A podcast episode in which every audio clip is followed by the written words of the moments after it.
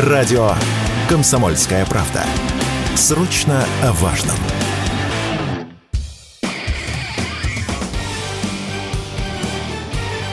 Говорит полковник. Нет вопроса, на который не знает ответа Виктор Баранец.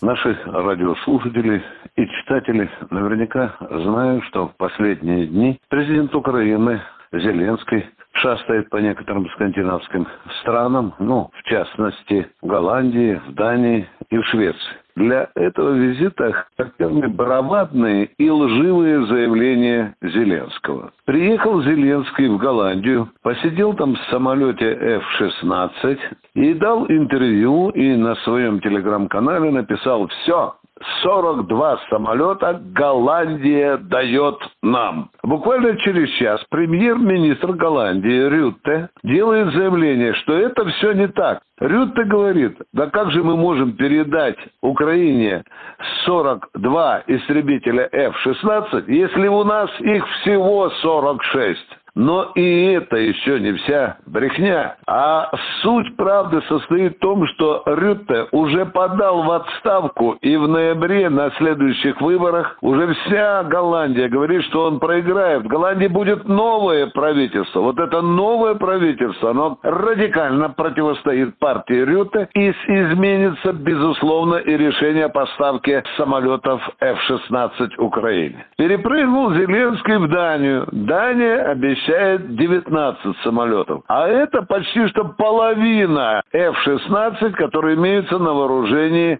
ВВС Дании. И здесь политики и генералы не спешат радостно подхлопывать в ладоши Зеленскому, говоря, что это только теоретический вопрос.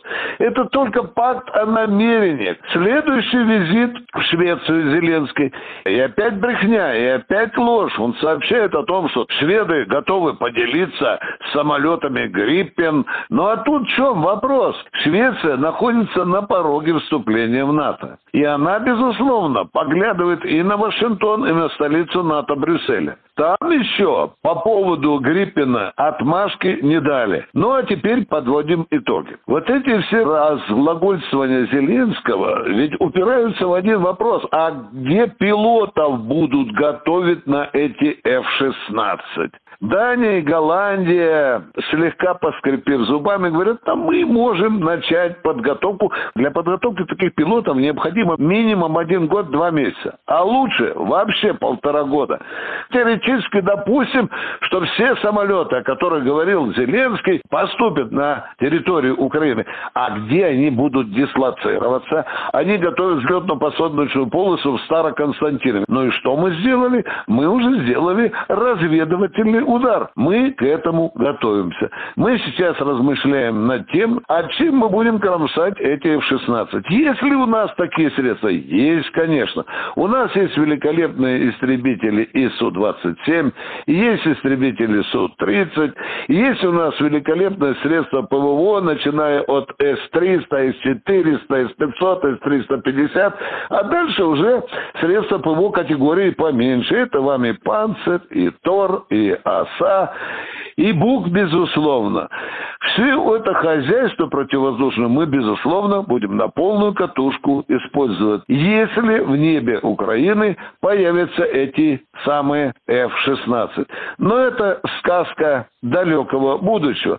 Датско-голландские, шведские сказки продолжаются, а реальность такова, что мы внимательнейшим образом относимся к этому намерению Украины заполучить F-16, ну и, естественно, попытаемся испортить им летную погоду.